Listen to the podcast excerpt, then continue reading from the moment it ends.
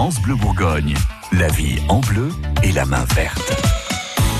Votre magazine de la vie de tous les jours pense à vous et à votre secrétaire ou encore à vos assistants parce que c'est bientôt leur fête. Gilles Sonnet, vous êtes notre expert en plantes d'intérieur. Alors c'est pas une blague, il existe bel et bien une fête des secrétaires. Mais oui, ça existe, oui. Les secrétaires et assistantes, voilà. Et je trouve que c'est une belle fête parce que c'est des personnes qui sont pas souvent remarquées en fait dans leur travail. Euh, et du coup, il existe la fête des secrétaires et des, des assistantes. Ça permet de leur offrir une petite fleur ce jour-là.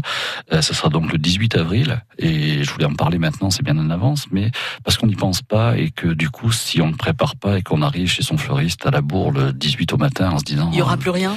Bah, c'est pas qu'il y aura plus rien, mais ça sera plus compliqué quoi pour tout le monde et pour le fleuriste et pour vous euh, qui voulez faire ce petit cadeau. Donc c'est bien de le prévoir, c'est bien d'en parler parce que ce sont des personnes à mettre à l'honneur qui font en, général un bon boulot et puis en plus elles sont nombreuses.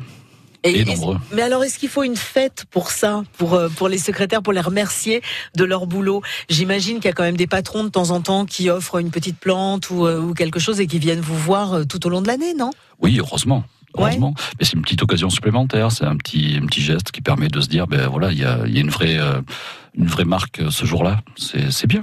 Ouais. Qu'est-ce qu'on offre le jour de la, la, fête des secrétaires? On va pas offrir le bouquet de roses rouges, là, c'est quand même ah, un peu chelou. Non, non, ça, ça serait pas normal. Ça serait pas normal.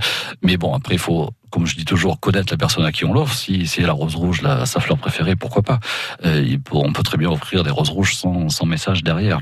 Mais on peut offrir euh, une, une, fleur toute simple, une rose, euh, quelle que soit la couleur. On peut offrir des anémones, des renoncules, c'est encore la pleine saison, euh, des ça c'est bien, c'est un petit bouquet sympathique, un bouquet de printemps, des, des fleurs d'anthémis mélangées à des œillets par exemple, c'est très bien. Vous faites des choses spéciales justement les, les fleuristes pour ces jours-là, c'est-à-dire pour les gens qui viendraient un peu au débeauté au dernier moment il y a déjà des petites choses qu'on peut. Euh, il y a toujours des choses de près de chez le fleuriste, ouais. mais on peut, on fait à la demande de chacun.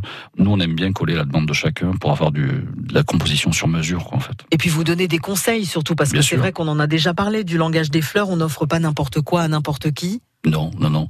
Euh, il faut faire attention à ce qu'on fait. Quand on connaît pas assez les personnes, quand on les connaît, c'est beaucoup plus facile de, de, faire passer le message. Bon, bah en tout cas, on prévoit un petit quelque chose pour le 18 avril euh, prochain pour faire plaisir aux gens avec qui on travaille. Euh, patron, si tu nous écoutes.